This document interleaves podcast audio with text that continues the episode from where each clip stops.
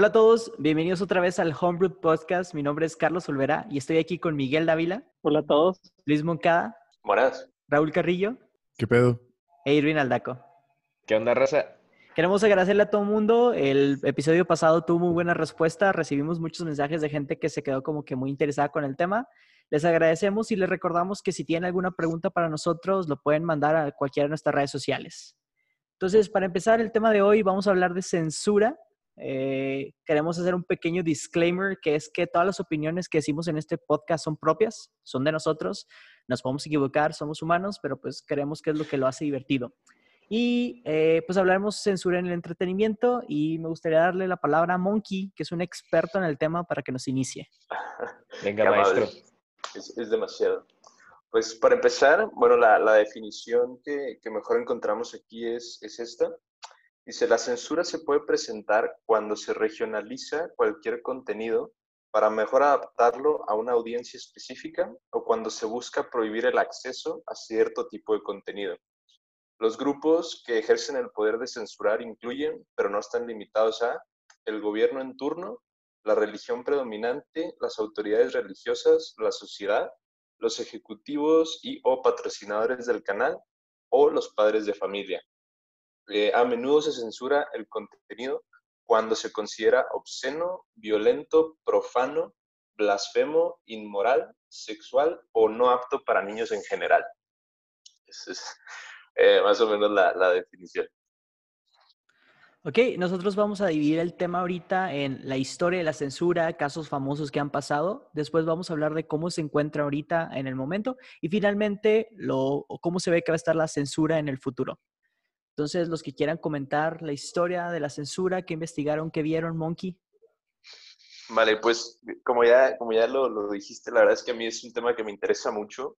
Este, yo, yo he investigado un poco y creo que hay dos ejemplos muy, muy buenos de este tema. No me quiero extender mucho, pero sí son muy importantes. Eh, primero que nada, este, Fox Kids. Yo sé que muchos de ustedes, digo, somos eh, millennials, pero jóvenes desde los noventas o, o, de los eh, bajos dos miles. Este, un poquito de la historia, Fox Kids a principio de, de, los noventas era el titán de, de las caricaturas ¿no? en, en, América, en Estados Unidos. posteriormente lo rebasan Disney y Warner Brothers Kids, WB Kids, pero aún así sigue siendo un jugador importante aunque termina vendiendo a Disney el canal, ¿no? A Disney su segmento internacional, pero a 4Kids su segmento nacional, o sea, en Estados Unidos. Entonces, para Estados Unidos, 4Kids es el, gran villano de la censura, o sea, es el que ha cometido lo más atroz en cuanto a censura. más que nada porque... Exacto, sí, es el, es el del entretenimiento. ellos se dedicaban a doblar al inglés el anime japonés. Ahora estamos hablando de los más populares, o sea, Yu-Gi-Oh! la primera temporada, Pokémon la primera temporada, Dragon Ball, creo que me parece también, este, y muchos otros. Este, entonces, tiene, o sea, casos muy, muy, muy sonados. Este, yo creo que el ejemplo que, que a mí me suena más es el de Yugi, donde cambiaban cositas simples como quitar este, las pistolas y cambiarlas por, por dedos, dedos de la mano, muy raro. O, cambiar diálogos simplemente. Pero uno muy importante es el reino de las sombras. Todos conocemos como el reino de las sombras, ¿no? Este, en el anime original, en sí los personajes que se iban al reino de las sombras, entre comillas, se morían. Este, entonces era como un tema de, de muerte, ¿no? Pero no, no, lo podían tratar así en la tele. Y, pues entre otras cosas, ¿no? Pero eso lo pueden investigar ya ustedes en, en internet, este, está más que documentado. El segundo ejemplo que para mí me llama más la atención es el de Sailor Moon. Sailor Moon tenía los dos personajes que eran eh, Sailor Neptuno y Sailor Urano, que eran este, dos, dos de las chicas, la verdad no he visto la serie, pero sé que son personajes importantes. En el anime original eran pareja, este, pero cuando lo traen a, a Estados Unidos, eh, bueno, en Europa las hacen amigas, que está raro, pero venga. Pero en Estados Unidos, peor tantito, las hicieron primas, lo cual fue muy extraño porque hay muchas escenas románticas o de afecto o de cariño que siendo primas, así como que levantas la ceja y dices, oye, espérame, ¿Quién se lleva así con su prima, no? Las, de la, gente de Alabama. Dirían los del norte. esos dos ejemplos yo creo que son de los más claros que hay en cuanto a ese tema, ¿no? Las primas eran de Monterrey. a, mí, a mí lo que me, se me hace muy interesante es cómo Estados Unidos eh, pasó de, de valerle básicamente, o sea, sus comerciales tenían cigarros, alcohol, eh, incluso tuvieron los primeros, los primeros shows televisados con eh, desnudos frontales. Y luego se crea esta asociación de Parents Guild, ah, ah, no sé, la, que censuraba o regulaba este tipo de cosas. Y pasó de mostrar todo a básicamente no puedes eh, mostrar nada. Uno de los casos más famosos fue el famoso nip slip de esta Jackson en el Super Bowl Janet Jackson. De Janet Jackson en el Super Bowl, que esta asociación eh, denunció a, creo que fue NBC la cadena que estaba transmitiendo en ese momento por obviamente millones de dólares y causó tanto miedo en muchas cadenas que muchos de los eventos que tenían tiempo pasándolos los cancelaron, con, como que con el miedo de ser castigados por mostrar algo que no deberían haber mostrado. Y eso que fue un accidente. Sí, exactamente. A mí, de, los casos que me hicieron más divertidos, fue el de Europa, que cambió a las tortugas ninja por las tortugas héroe. Y le quitaron. héroe, güey. Güey, que se Es lo único que Europa ha cambiado, eh, déjame decirte, porque también las chicas superpoderosas allá son las supernenas, güey. Y. y esta. bueno, ahí no, ahí no por censura, nada más ah, Sí, exactamente, exactamente porque, porque, España no sabe, no sabe nombrar películas. Pero aquí fue el hecho de que eh, decían que el término de ninja se, eh, era como que sinónimo de violencia o podía como que generar ese tipo de cosas, ¿no? Güey, le eh, quitaron los... ¿Cómo se llama? Los, los, chacos. chacos, güey. Y los chacos, la canción, la su, canción súper famosa, la cambiaron para Heroes. Entonces, se me hace raro porque normalmente Europa es yo creo que reconocido, sobre todo en el cine, por ser un cine muy abierto, por así decirlo. Uno de los directores más famosos, Gaspar Noé, eh, es muy conocido porque sus películas, eh, cuando se tratan, por ejemplo, de sexo, eh, pues literalmente los, los personajes tienen sexo, ¿no? Entonces uno pensaría que Europa es un país más abierto y resulta que no, que también es uno de, los, de las regiones donde más censura las cosas. Sí, Gran Bretaña, este, yo, yo he leído que ha, censurado también muchas cosas, o antes lo hacía mucho más también. Este, no me acuerdo de ejemplos, pero sí, sí leí que sí lo hacían bastante. Ahora que llevaste el tema de la animación, Monkey, vi un video de que también en Estados Unidos censuraron un chorro Dragon Ball, güey, as fuck. Este, y inclusive, o sea, censuraban porque la raza... Em, o sea, en Estados Unidos ellos no veían como que en, las animaciones, en especialmente las animaciones infantiles, de que no podía haber referencias hacia alguien se muere y ya no hay nada. O sea, tienen que ser enviados a otro lado, ya sea, no sé, como tú le llames, pero no puede ser de que, este, no puedes tomar así de que una referencia de ese tipo. Entonces, hay, hay un episodio donde Goku lo matan no, no, no lo matan, sino más bien como que se cae de la escalera del, camino del cielo, del camino del dragón. Entonces llega al infierno. Y en, la, en el infierno hay unos personajes que traen en la playera escrito de que Hell, literal. Esa es la versión original.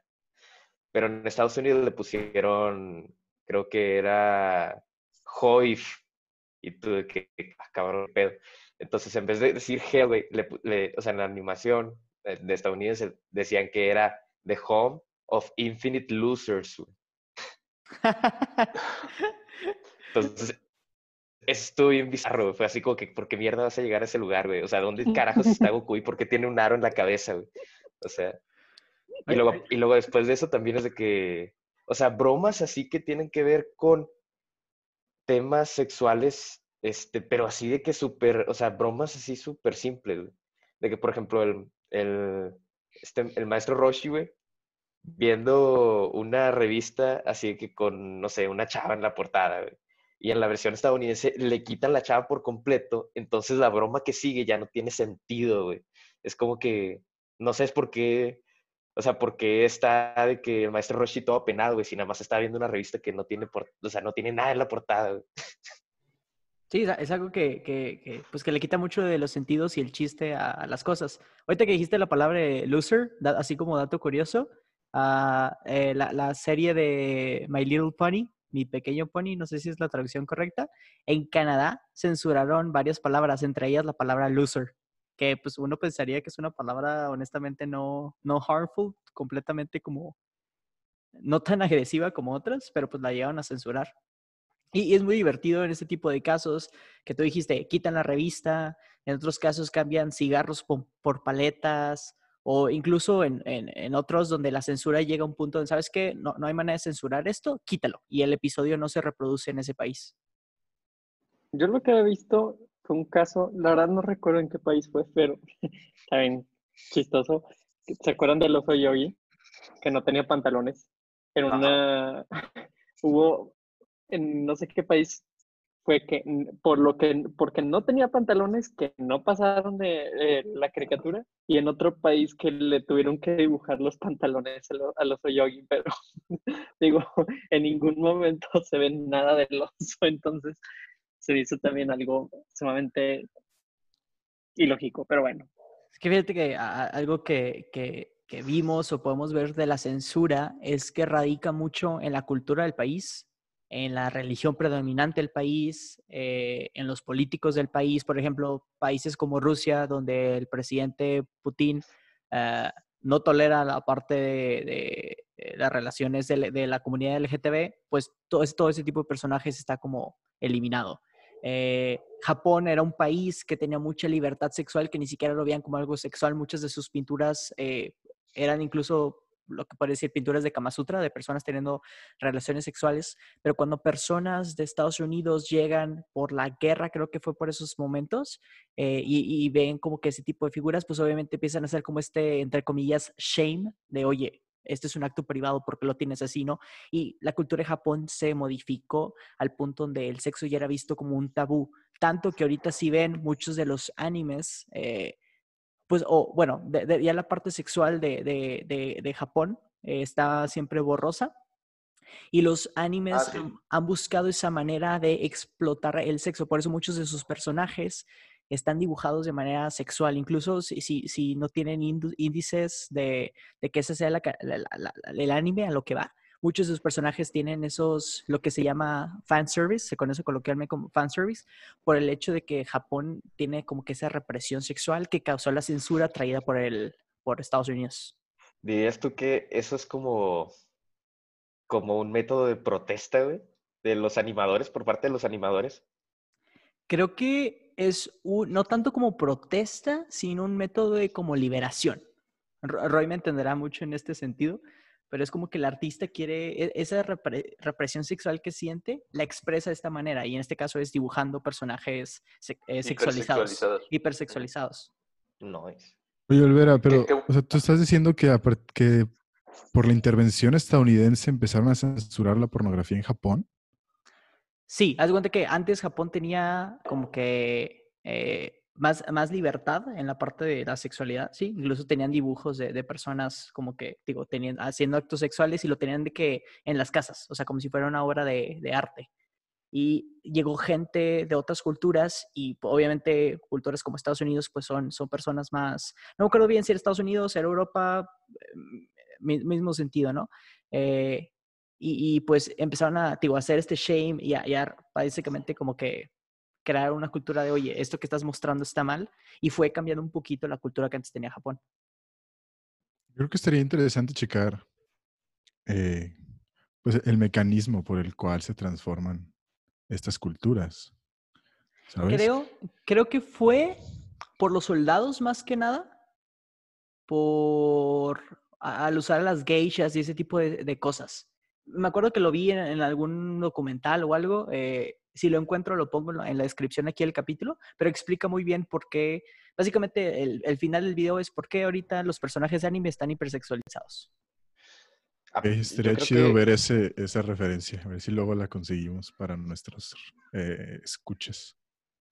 Yeah, yo creo que este, o sea, bueno, más que Japón en sí, como un ejemplo de un país que cambió por, por la, el ingreso de otras culturas al, a su mismo territorio. güey, el caso de China, güey. O sea, China sí se fue a otro nivel.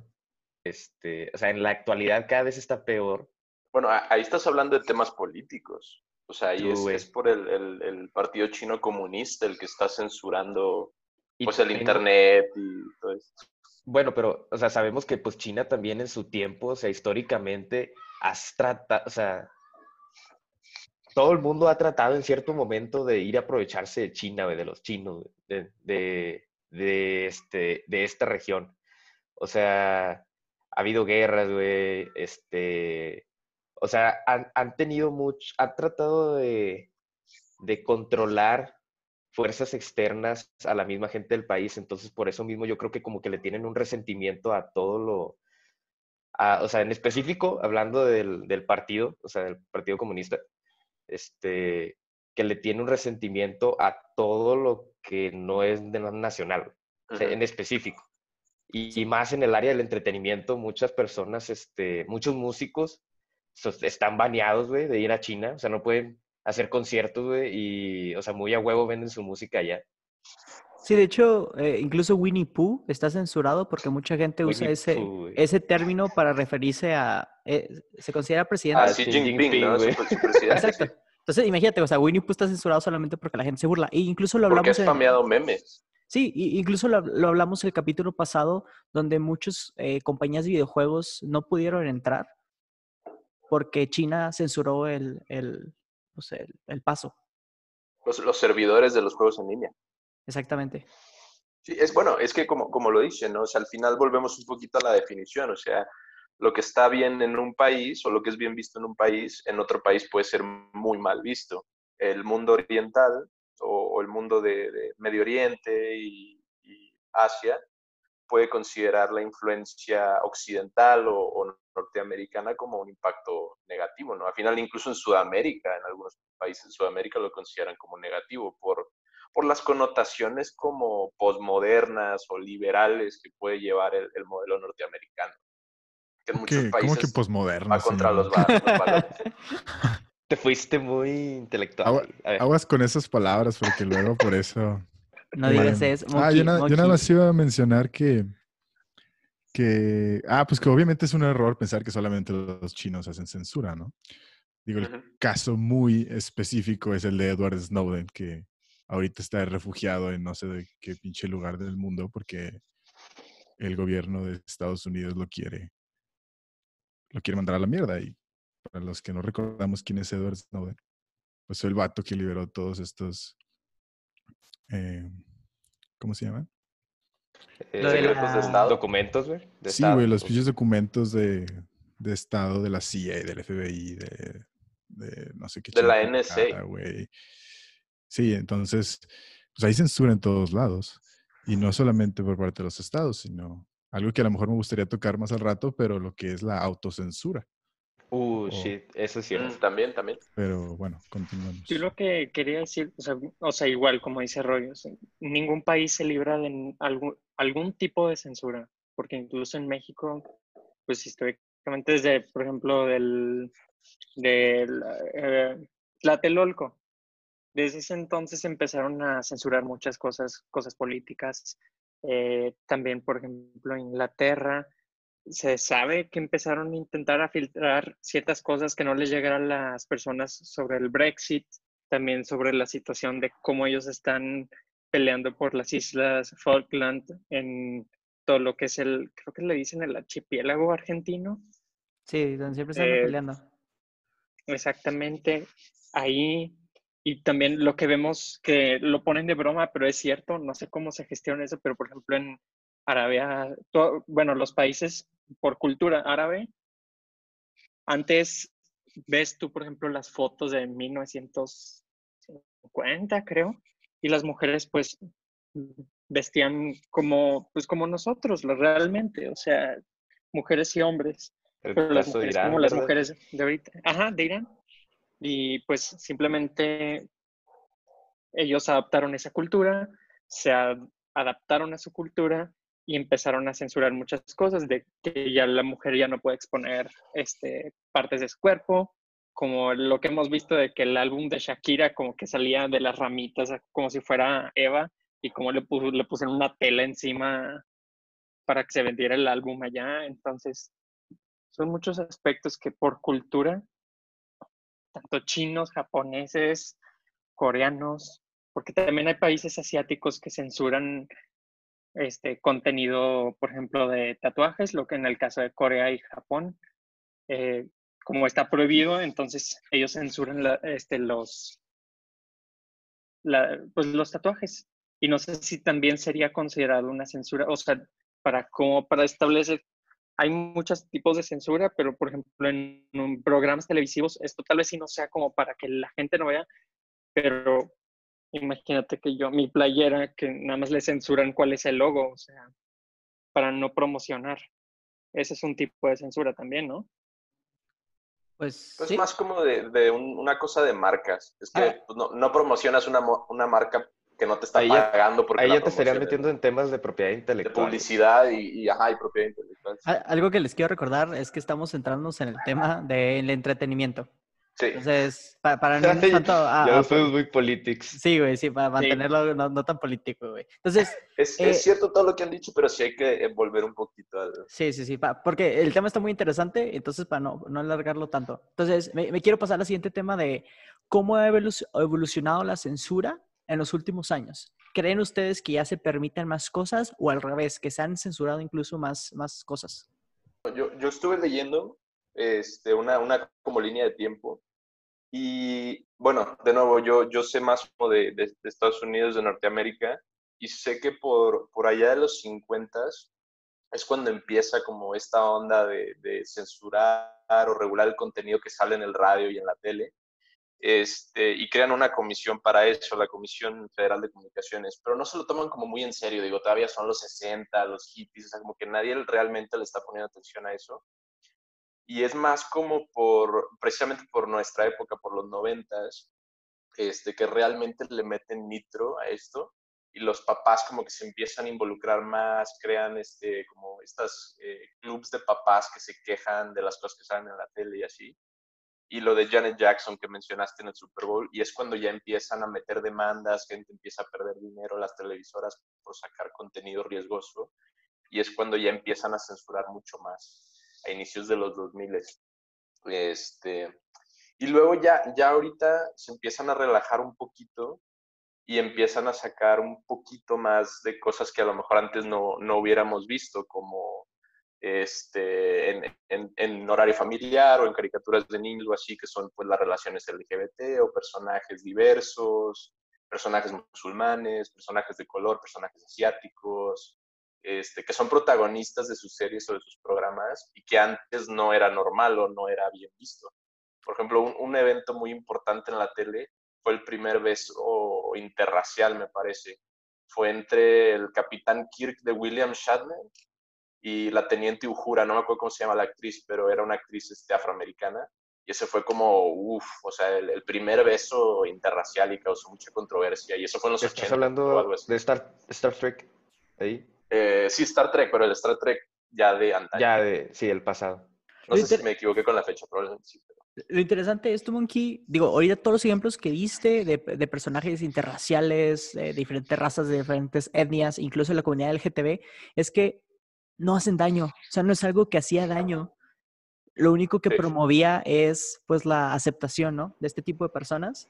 Y está muy curioso que haya tardado tanto en que se vea aceptable. E incluso ahorita hay demasiados comentarios en las páginas, por ejemplo, de Netflix, cuando Netflix adapta un libro, una película, un videojuego y agarra un personaje, eh, por ejemplo, de color, cuando el original era un personaje blanco, mucha gente se molesta por eso. Y es impresionante ver que como, eh, pues todavía existe como que el racismo, ¿no? O sea, la censura sigue ahí de, oye, como que, no sé. Es que el, el tabú sigue ahí, güey.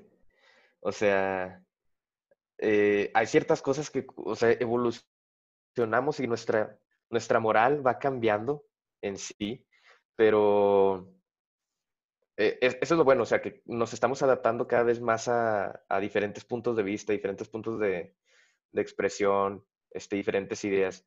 Entonces eso como que va cortando así un poquito esa, esa muralla que está ahí en el tabú.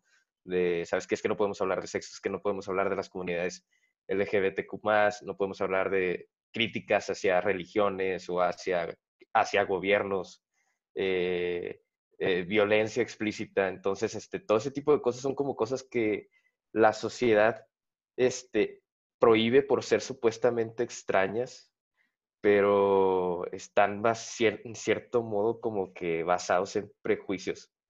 Entonces, este, o sea, hay un chingo de cosas que están siendo censuradas por ese, o sea, por dar ese mensaje que al final es como malinterpretado, creo yo. Yo, quisiera, quisiera comentar algo. Em, a ver, espérenme. Em, cuando pensamos en... Pues es que la censura, en cierto modo la censura es necesaria también. Es que, así como dices, o sea, define tú, o sea, no toda la censura es mala. O sea, yo no sé si es buena o mala, pero es necesaria. O sea, es como marcar un límite y sin ese límite yo pienso que la nación, tanto como el individuo, o sea, no sabría, no sabría bien quién es y quién no es. No, o sea, de lo que se trata es de ir renegociando ese límite, güey. O sea, de ir diciendo, de ir, de repensar esas normalidades para decir, o sea, hasta qué punto podemos ir extendiendo o derrocando la censura, pero nunca se va a poder derrocar por completo, porque nos destruiríamos a nosotros mismos. ¿Sí me explico? O, sea, por ejemplo, ahorita puedes decir que, no sé, tal vez, digamos que en México empiezan a aparecer mucho más personajes eh, homosexuales. Ok, pero ¿aceptarías, no sé, pedófilos? ¿O aceptarías zoofílicos? Y, vas a decir, no, pues claro que no, güey, eso es algo perverso, güey. Pero ¿por qué? Si me explico? O sea, ¿en dónde marcas esa línea entre la perversión y la normalidad? Y pues esa es la línea de la censura. Si me explico.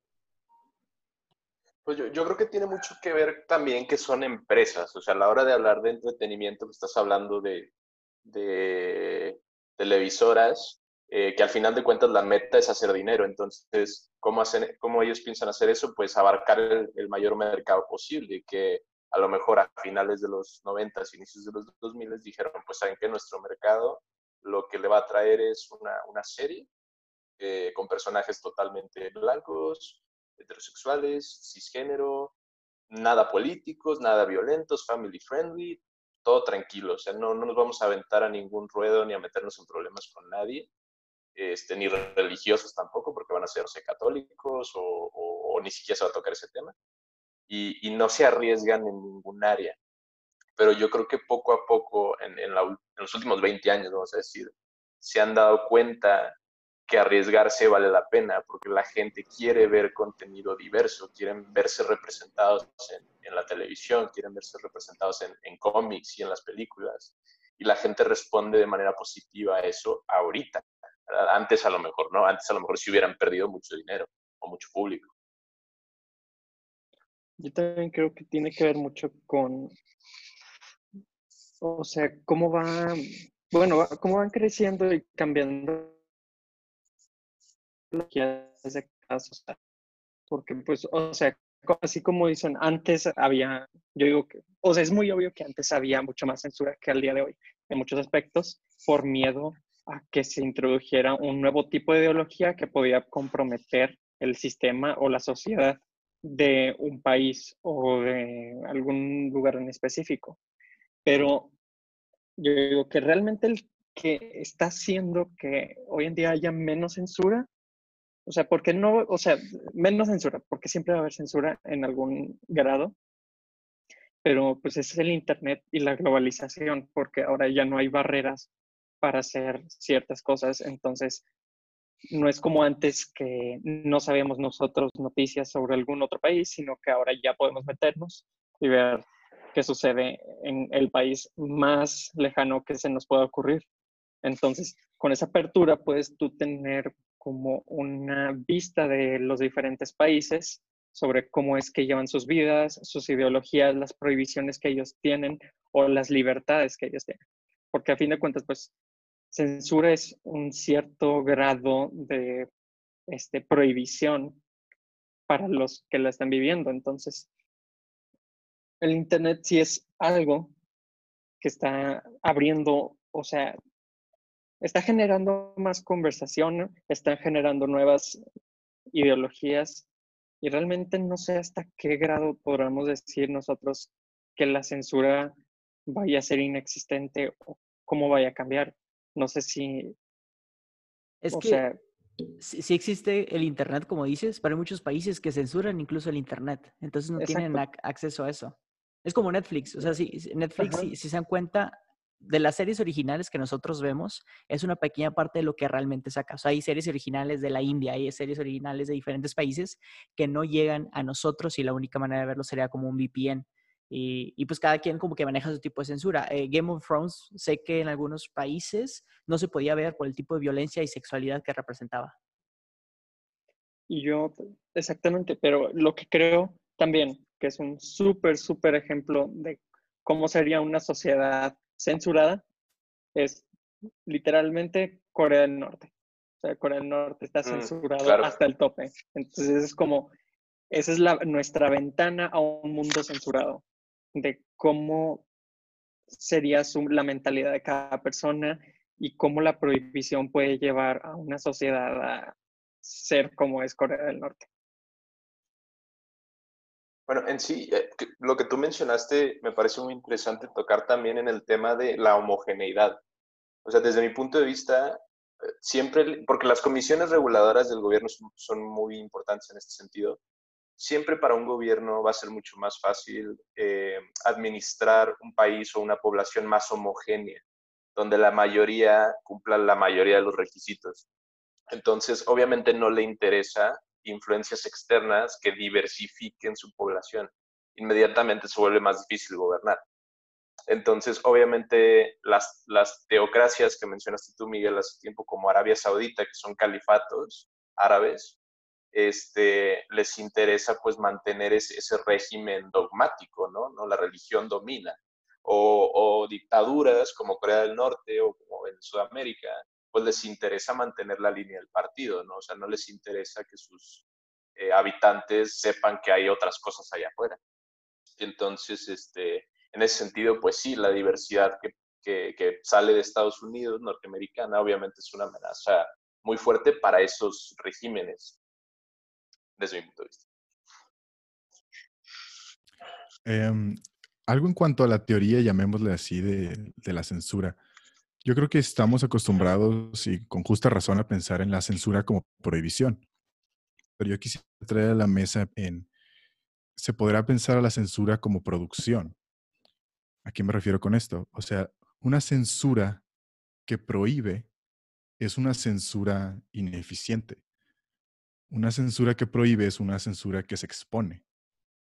Pero una censura que en vez de prohibir, sino produce, y volviendo esto al entretenimiento y al mercado, o sea, ya no es de decir, es que yo no quiero ver esto, sino ahí les va, ahí les va esto, ya les va esto, ya les va esto, ya les va más y más de lo mismo y más de lo mismo y más de lo mismo y más de lo mismo. Entonces estás censurando sin tener que prohibir. Estás censurando porque básicamente estás controlando el mercado y no estás dejando que las pequeñas, llamémosle, empresas, pequeñas ideas, pequeñas casas eh, de producción, pequeños programas que florezcan. Entonces es una censura mucho más, mucho más efectiva en ese sentido. O sea, te refieres como, no sé si me estoy equivocando en esta referencia, pero como George Orwell en 1984, como sacar contenido homogéneo de lo mismo para que la gente esté enfocada en eso y no permitir distracciones, a lo que te refieres, más o menos. Pues, pues sí, fíjate que hace mucho que no, no leo ese libro, pero pues sí, podríamos ponerlo de esa manera. Pues sí. Pues la, verdad me parece interesante tu, tu, propuesta. No sería como estar en un ciclo, Raúl. O sea, si estás produciendo de lo mismo, o sea, bueno, para empezar, o sea, sí, pensar que la censura podría ser algo bueno, pues sí, o sea, al igual que como dice este Luis, en los países, por ejemplo, donde están las autocracias, no, no son autocracias. Teocracias. teocracias o incluso pues, Corea del Norte. O sea, censura, pero de cierta manera, pues han salido, han estado tantos años produciendo y, sin necesidad de, o sea, negociar internacionalmente y ellos han como que subsistido para ellos mismos. Entonces, ellos producen su propio entretenimiento también porque saben, o sea, que no pueden cortar como el sentido artístico de las personas. Entonces, ¿a eso es lo que te refieres? ¿O cómo? Eh, no. o, o, no. ¿O no? ¿Qué carajos acabas de decir? Como producción nacional de contenido para consumo interno, dices tú. Sí, en cierto modo sí, pero, o sea, yo no, o sea, no sé si es nacional o internacional, no sé si es bueno o malo, o sea, yo como que hago la distinción en cuanto al mecanismo. O sea, en vez de que sea un mecanismo prohibitivo, no sé si es la palabra, es un mecanismo censurador creador. O sea, se censura creando el mercado, no se censura prohibiendo. O sea, te están forzando sin que te des cuenta a hacer susceptible, o sea, a contenido. O sea, en las dos te forzan, en las, las dos son censura, pero una es, o sea, prohibir, o sea, esto existe, no lo permito. La otra es, ni siquiera dejo que exista, porque estoy produciendo tanto contenido que los otros ah. contenidos ni siquiera pueden aparecer. Exactamente. ¿Estás diciendo que existe o sería una buena idea?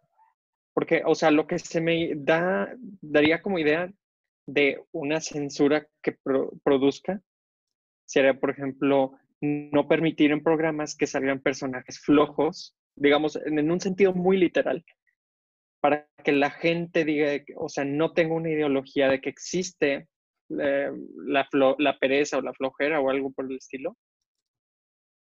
Bueno, yo, yo quiero hacer ahí una, una breve intersección. Algo que, México tiene un área muy débil ahí es la, marca país, va más o menos por lo que decías tú, y a, qué me refiero con esto, es que eh, muchos países cuando acceden a que las casas productoras graben películas en sus, en países o sus ciudades, este, firman acuerdos en los que no pueden poner el país en una luz negativa, o sea, no pueden filmar cosas negativas o hacerlo ver mal. Y México usualmente no. Si se fijan, cuando sale México en las películas, usualmente sale el pueblito mexicano típico, con los, como que gente ranchera y el gallo y el cactus, y como que no hay calles y no hay luz. O sea, es muy como estereotípico pero siempre sale así. O sea, no importa por dónde crucen, no importa dónde vayan, siempre es como que el típico México de hace como 100 años, ¿no? Este, casi siempre. Y eso daña mucho la marca del país. Algo que, puede ser, como dices tú, Mike, es censurar ese tipo de, de, grabaciones y decir, ¿saben qué? Si van a grabar en México, no pueden sacarnos como el pueblito mexicano. O sea, o sacan México como es ahorita o no salen. Y eso puede ser como un tipo de censura, ¿no? Sí, pero yo, yo o sea, eh, rápidamente, yo vuelvo a lo mismo. Esa ya es una censura inefectiva. Y ya es una censura donde tú como poder censurador te expones. O sea, pienso que sería mucho más efectivo que en vez de que México diga, sabes que ya no puedes filmar esto, pues que mejor México empiece a filmar otras cosas y que las produzca. O sea, sería mucho más efectivo que México empezara a producir muchas películas o muchos programas donde mostraran a México distinto que exponerse ellos como el poder censurador y decir, no, esto no lo puedes hacer. Porque ya ah, claro, como sacar su propio contenido positivo. Pues, bueno, no sé si es positivo o negativo, vuelvo a lo mismo, es simplemente una diferencia de mecanismos. O sea, un mecanismo es el que prohíbe, el otro mecanismo es el que crea nuevo contenido y a través de esa creación censura. Bueno, tiene razón porque, porque, bueno, un ejemplillo así muy rápido es, por ejemplo, esta Beyoncé, que cuando tuvo un concierto, no me acuerdo en dónde, si fue un evento deportivo o algo fue así. Fue el Super Bowl. ¿Super Bowl? Bueno, sí. Sacaron una foto así medio, medio mala de ella, haciendo como una cara muy rara. Y sus, sus eh, agentes, o sus, su, whatever, eh, salieron a decir que por favor no difundieran la foto, que borraran la foto, así. Y eso inmediatamente ocasionó que la foto se volviera viral. Y como Exactamente. dices la prohibición es lo que ocasionó el desastre. ¿Es cierto? Ahora, otro, otro, ahora, poniendo en contra, contra objeto de eso, Disney tiene un equipo especial que se encarga, uno, de buscar todo tipo de reproducciones o, cosas, este, tipo pirata. Por ejemplo, cuando se reproducen los Oscars, que en los últimos años Disney ha sido el que tiene el control, tiran los Twitch streamers de que inmediatamente. Creo que es de los eventos que más rápido tiran porque Disney tiene un muy buen equipo que se encarga como de censurar ese contenido pirata. Si bien está, está haciéndolo bien, si hay equipo que ha logrado mantener eso que el equipo de Beyoncé no logró. Me gustaría moverme eh, por, el tiempo ya la, a, la, a, la, pregunta final, que es, ¿cómo creen que la censura avance en el futuro? ¿Creen que eh, la gente se va a relajar un poquito más, como se ha ido relajando? A lo que me refiero es, ahorita las películas R incluyen cosas que en los tiempos de antes las películas R no incluían. Eh, tipos de comerciales, ahorita sabemos, saliéndome súper chiquito el tema, en México se acaba de poner una nueva norma donde los productos dañinos, entre comillas, para los niños que tienen muchos azúcares, ya no pueden tener eh, caricaturas o, personajes. Entonces, eh, es un tipo de censura, por así decirlo. Entonces, ¿cómo ven que la censura va, va a evolucionar? Sobre todo eh, enfocándonos en este término que se ha usado mucho últimamente, que es el Snowflake Generation, donde las nuevas generaciones, como son más empáticas con temas sociales de racismo, del LGTB, incluso han buscado a personajes que tienen años como el personaje de Los Simpson, eh, el de la tienda que es hindú, que está hecho para burlarse o hacer un estereotipo de las personas hindú, durante un tiempo buscaron eliminarlo de la serie, ¿no? Como censurar al personaje por, eh, o con la justificación de que se hacía burla a una cultura. Yo creo que sí va a ser, pues como dices, va a, a fluctuar a diferentes caminos. Y pues como veo también las tendencias, o sea, no solamente de, que va a ser más apertura o de más sobre, sobre más empatía, va, a ser más sobre eso. Entonces también tal vez si veamos que en un futuro no haya personajes que contaminen al medio ambiente, porque veo que cada vez a los niños como que ven a ellos ahora como los malos. Antes no, no era tanto así como que, ah, pues, ah, te reías de que, ah, es el güey que tiró el, papel de chiquito o el güey que de la empresa que está tirando los este, productos tóxicos al río. Entonces, ahora yo creo que en el futuro no vaya a haber ese tipo de personajes. O sea, vaya a ser más como el héroe para tal, para atacar ese tipo de cosas. Entonces puede que eh, no existan ese tipo de... Eh, bueno, yo como dijo Raúl hace rato, creo que tiene mucha razón. Este, creo que eh, la censura siempre te pone un límite, pero siempre va a haber que renegociar ese, ese límite a ver qué, qué, tanto se puede abarcar.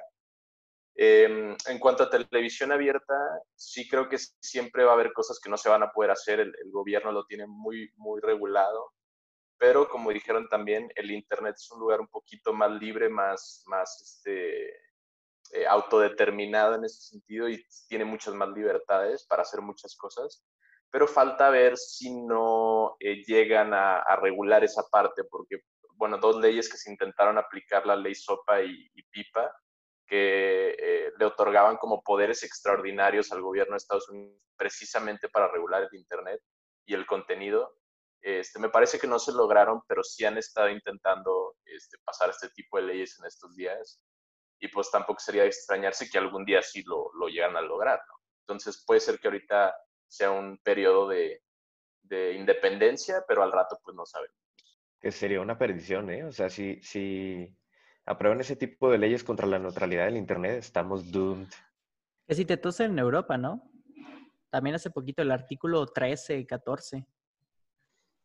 No, no estoy muy seguro, pero es algo que o sea, que nos va a quitar mucha libertad que conocemos hoy en día de, o sea, en cuanto a la red, porque se está tratando de lucrar, o sea, de, de, de hacer lo que, o sea, lo que hoy en día es un servicio, que sería el Internet, este, digamos, es como un servicio que debería ser, nosotros pensamos debería ser universal, y ellos están tratando de hacerlo lo contrario, o sea, de cuenta que de diversificar Internet, así en de que, por ejemplo, Internet normal, basicote, que nada más tienes acceso a estas cosas, y luego, no, pues ahora te vamos a vender Internet Plus, que te va a dar acceso a streaming, Netflix, este, a otras cosas, o sea, otras páginas, otros servers.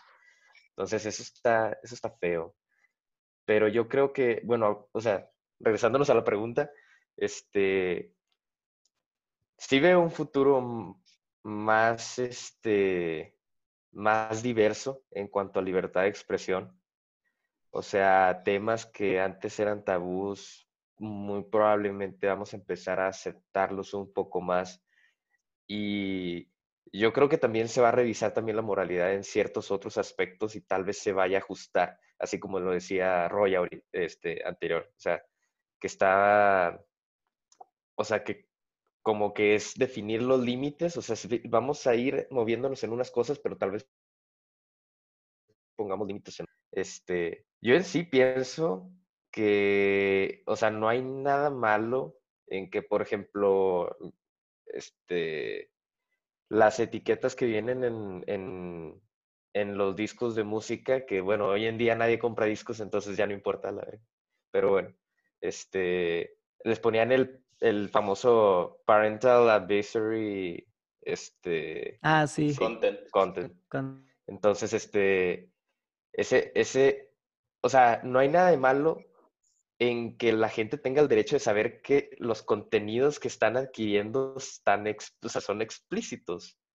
O sea, que, o sea, que tal vez no son recomendados para ciertas edades o lo que tú quieras. Lo que sí está malo es que los prohíbas.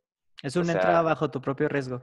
Exactamente, es como que tú como consumidor y según tu moral vas a juzgar exactamente qué es lo que vas a ver. O sea, si tú no quieres ver algo, pues no lo veas, pero no prohíbas a la demás gente que no lo vea también, o sea, a eso me refiero.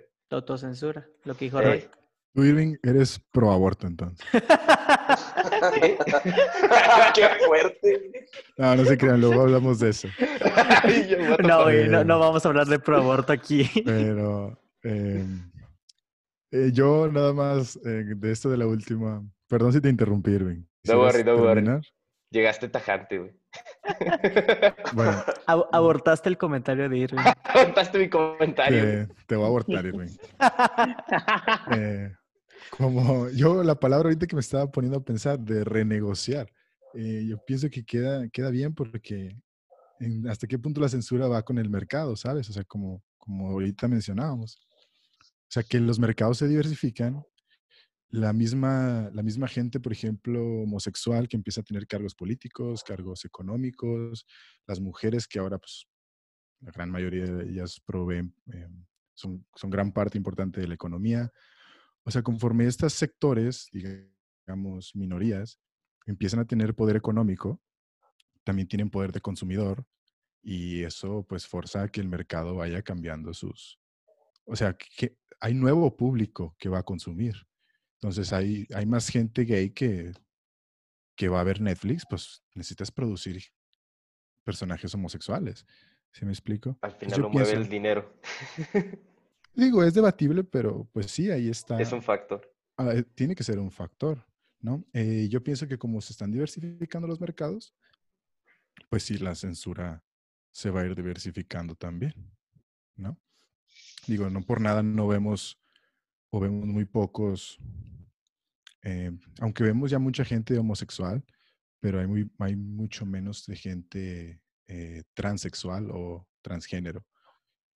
¿Y pues por qué? Pues porque esta gente a lo que se dedica es a prostituirse y pues es un nivel económico bajo, entonces tal vez si después tengan más, pues entonces van a, van a generar más contenido para ellos, no sé, ya veremos. Claro, bueno, ahí entras en un tema un poquito de, de acceden a las profesiones que pueden, dado que en ningún lado los contratan, ¿no? Ese es otro tema para otro día, pero... pero sí, claro, bueno, nunca quise decir que, o sea, claro que sí, estoy 100% de acuerdo, o sea, pero sí, es ese es otro tema, ese es otro tema. ese es otro tema para otro día. Te vamos a censurar, güey, por lo que acabas de decir. O sea, Roy, eres, para aclarar, Roy, eres pro aborto. Qué peligroso, güey. La gente que nos escucha nos va a censurar, güey. Eh, yo- No nos nosotros, censuren. güey, nosotros por favor. explicamos que el contenido era explícito, como dijo Irving. Nosotros estamos diciendo el contenido que explotamos, que decimos, entonces entren bajo su propio riesgo. Sí. Miguel, para terminar tu opinión. Ya lo dije, ¿no? Fue el primero, güey. A la verga, discúlpame, güey. Bueno. Fue muy, Pues- muy, muy, muy corta, pero pues dije algo. Está bien, está bien. Entonces, este, ya para El tamaño no terminar, importa, Mike. Ya para terminar, eh, pregunta bien sencilla de sí o no, ¿la censura es buena o es mala? Roy, empiezas tú porque tú eres el filósofo. No, pues está, está difícil. Definitivamente meternos en ese tema nos llevaría un buen rato. Pero, no? pues bueno. ¿La censura es buena o es mala? Como ya lo expresé hace unos minutos, es, no sé, es ninguna de las dos, pero e- es necesaria, güey. O sea, no sé si es buena o mala, pero es necesaria. Y es, es, es imposible no tener censura. ¿Dirías que es un mal necesario? No, o sea, Ok, yo- está bien. es un límite, güey. O sea, ¿cómo vas a decir que, cómo los, los límites no son buenos ni malos, güey, sabes? O sea, son límites, son precisamente lo que, lo que determinan el bien y el mal. Puede ser que se- es una herramienta que depende cómo se usa, puede terminar como algo bueno o como algo malo. Ándale. No, no, o sea, Tampoco. Puedes, puedes abusar, de, puedes abusar de ella, güey. o sea, es que a lo que voy, güey, es que la censura es un límite. Los límites generan el bien y el mal. O sea, los límites en sí no pueden ser buenos ni malos, porque sin límites no existiría, no existiría el bien y el mal, güey. Pero bueno. Está bien, está, está- es tu opinión. Está bien, eh, es una opinión. güey. Así que ya cállense, güey.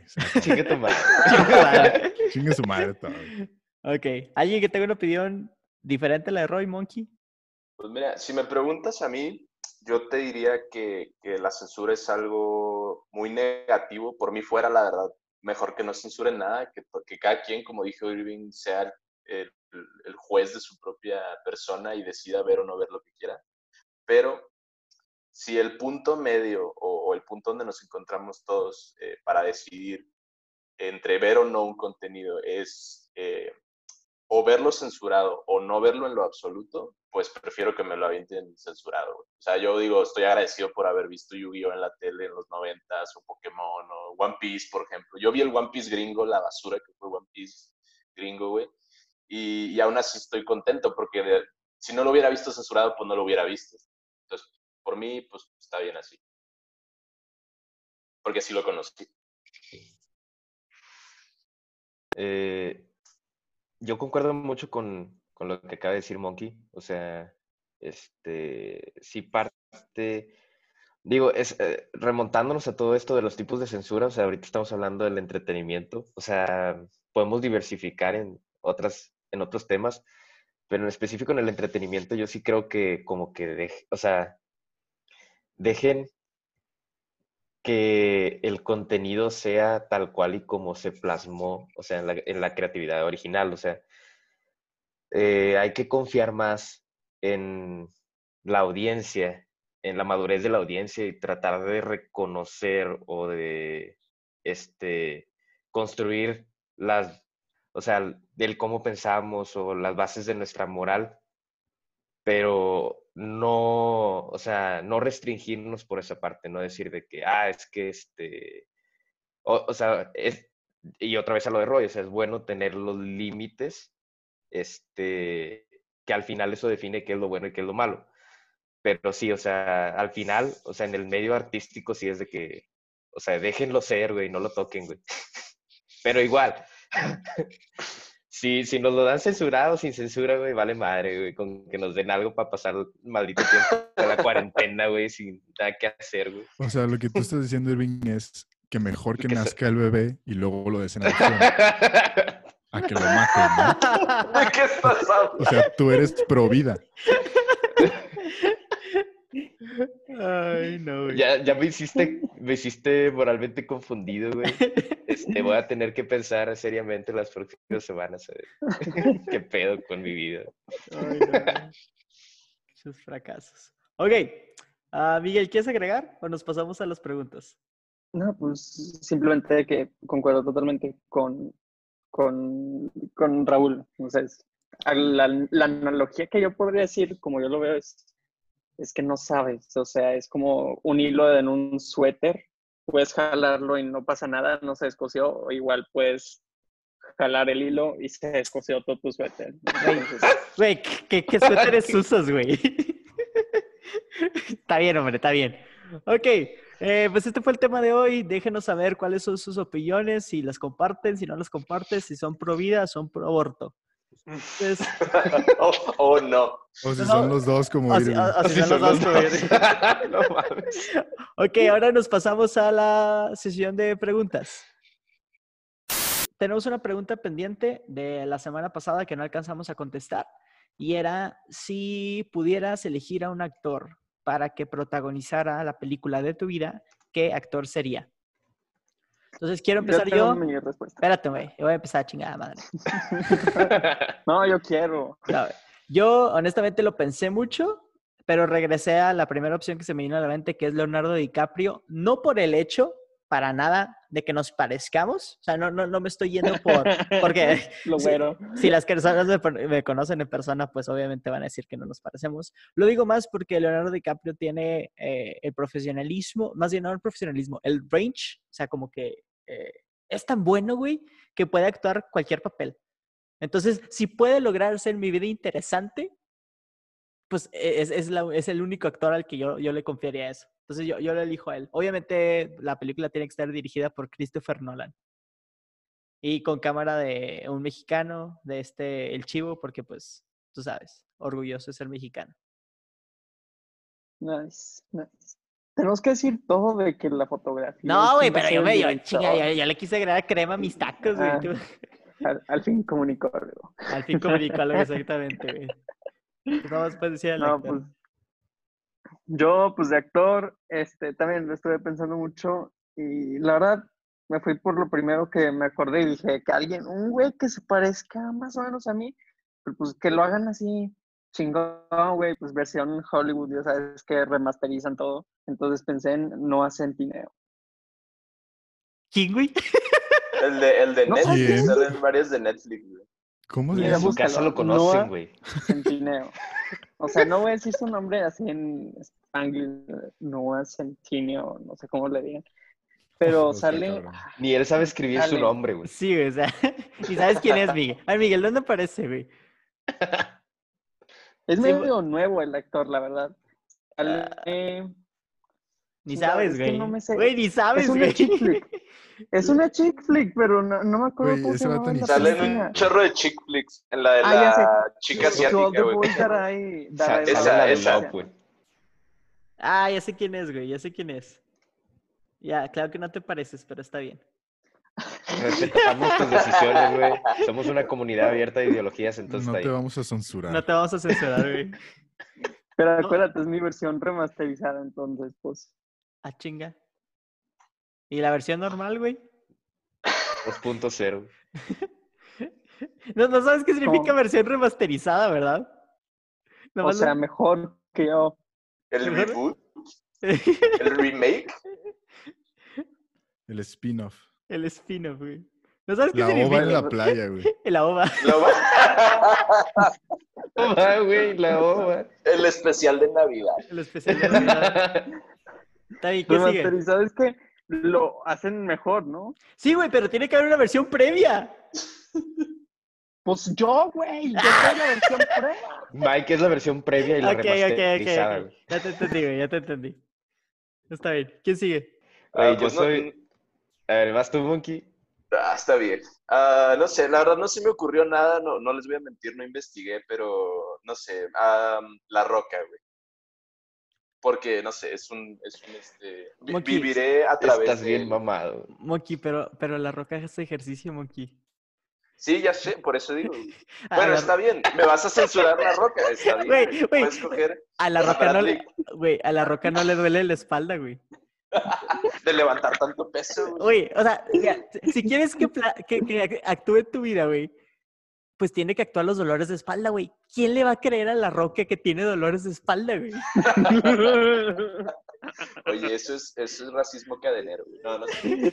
Este, nada, mira, pues ya así nomás, así como al aire. eh, la neta, Bradley Cooper me, me da mucha risa. me- no, no por cualquiera de sus personajes live action, sino porque como Rocket en Guardianes me, me da No, mucha sí, risa. a- ese sí te lo, no te lo censuro, güey. Y Además, no sí, duele que está atractivo. Güey. Samuel L. Jackson. Te, te voy a becar, güey. Te voy a, te voy a becar, güey. Yo voy a ser el productor de tu película, güey. Le voy a meter lana para que Bradley Cooper sea tu, tu representación. A mí se me vino a la mente desde la vez pasada, ya no lo pensé, y sería Javier Bardem. Oh, no. Ah, Uh, Uh, qué sí. filosófico, güey. Yo, yo te veo también La como verdad, un, no sé como un por pero- Ruffalo, güey. Puede ser también, sí. Oh, Em, Joaquín Fénix. También. puede ser, sí. Me gustaría, de hecho. sería bastante bien. Pero se me vino a la mente Javier Bardem y pues ese es el que voy a escoger. Pero no me molestaría para nada que fuera Joaquín Phoenix o Mark Ruffalo. Muy bien. Joaquín Phoenix. Irving. Ay, güey. Lo, lo mismo que todos, güey. Al chile no Nicol- sé, pero- Nicolas Cage, güey. Yo te veo como un Nicolas Cage. Es que mira, yo estaba pensando justamente entre un Nicolas Cage, güey, entre un Mike Myers y un Jim Carrey, güey. Anda. Mike, Mike Myers, güey. Mike Myers. Mike Al Myers. chile. Mike Sí, Myers se me hace Mike que... Myers. Ese fue el primero que pensé, la neta. Y dije, es que al chile güey, me maman sus películas. Sí, güey, definitivamente. Güey, ¿por qué no escogiste a Alejandro. Jodorowsky, güey? Alejandro Jodorowsky va a dirigir... Imagínate una película de Mike Myers dirigida por Alejandro Jodorowsky. Y de tu vida, güey. no mames. Que fuera como, que, que fuera como Clímax. Va a ser, va a ser mejor que Climax. Muy bien. Bueno, pues eh, el, el día de hoy solamente alcanzamos una pregunta, nos extendimos un poquito en el tema. Sin embargo, la misma persona que preguntó esto hizo una segunda pregunta. Entonces, para dejarla de tarea para el siguiente podcast, eh, es parecida a la temática. La pregunta es, ¿qué personaje de alguna película, o sea, ahí estamos hablando de personaje eh, ficticio de cualquier película, lo identificas con alguno de tus amigos, ¿sí? O sea, no estamos hablando tanto del actor, sino ahora sí como un personaje. Entonces, por ejemplo, puede ser tanto animado o, o de ficción, ¿no? Entonces, ahí para que lo piensen de qué personaje, uno, ustedes se consideran y dos, los demás. O sea, ¿qué considero yo a Irving, a, a Monkey, a Roy y a, y a Miguel? Entonces, ahí para que la piensen. Uh, Muy bien. Sí. Nice. Está bueno. Muy bien, eso es todo por hoy. Muchas gracias por escucharnos. Si quieren seguir conectados con nosotros, nos pueden encontrar en Twitter como arroba homebrewed-p o en Facebook e Instagram como arroba hmbpd. Ahí pueden comentar, darnos sugerencias, hacernos preguntas e interactuar con nosotros. Estamos casi en todas las plataformas para escuchar un podcast. Si les gustó, no olvides darnos cinco estrellas para ayudar a crear una comunidad más grande. Nosotros somos Miguel, Luis, Raúl, Irving y Carlos. Nos vemos en la próxima.